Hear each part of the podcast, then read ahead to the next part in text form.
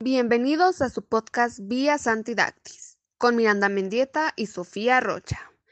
Continuamos con el bloque 3. Este nos habla de cómo Dios transmite la verdad y sencillez por medio de las bienaventuranzas. Pero dime, Miranda, ¿tú qué piensas por bienaventuranza?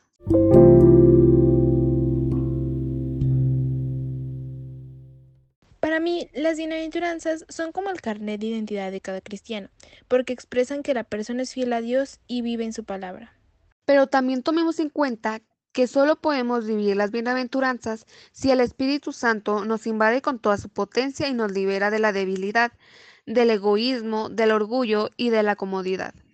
Hay que permitirle que nos interpele a un camino real de vida, porque de otro modo la santidad solo serán palabras. Exactamente, pero a continuación les mencionaré las bienaventuranzas en la versión del Evangelio de Mateo. Bienaventurados los pobres de espíritu, porque de ellos es el reino de los cielos. Bienaventurados los que lloran, porque ellos serán consolados. Bienaventurados los mansos, porque ellos poseerán en herencia la tierra. Bienaventurados los que tienen hambre y sed de justicia, porque serán saciados. Bienaventurados los misericordiosos, porque ellos alcanzarán la misericordia.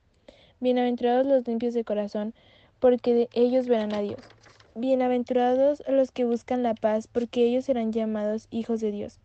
Bienaventurados los perseguidos por causa de justicia, porque de ellos es el reino de los cielos. Si buscamos la santidad, aquí encontraremos el protocolo por el cual seremos juzgados. Sí, es por esto que el Señor nos dejó bien en claro que la santidad no puede entenderse ni vivirse al margen de estas exigencias suyas, porque la misericordia es el corazón palpitante del Evangelio. Estás en lo correcto, aunque en ocasiones las ideologías nos llevan a cometer errores nocivos. Sofía, ¿sabes cuáles son estos dos errores nocivos? Sí, Miranda. Uno es por parte de los cristianos, que separan la unión interior del Señor de la gracia. Por otra parte está la ideología. Esto hace referencia a las personas que viven sospechando del compromiso social de los demás y lo consideran algo superficial.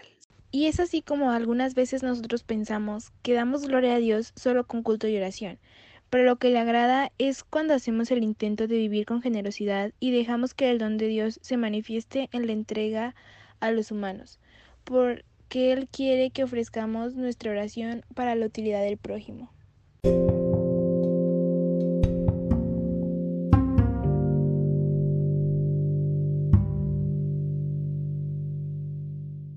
En conclusión, el bloque 3 nos habla de vivir las bienaventuranzas y ver por el prójimo para nuestra propia voluntad.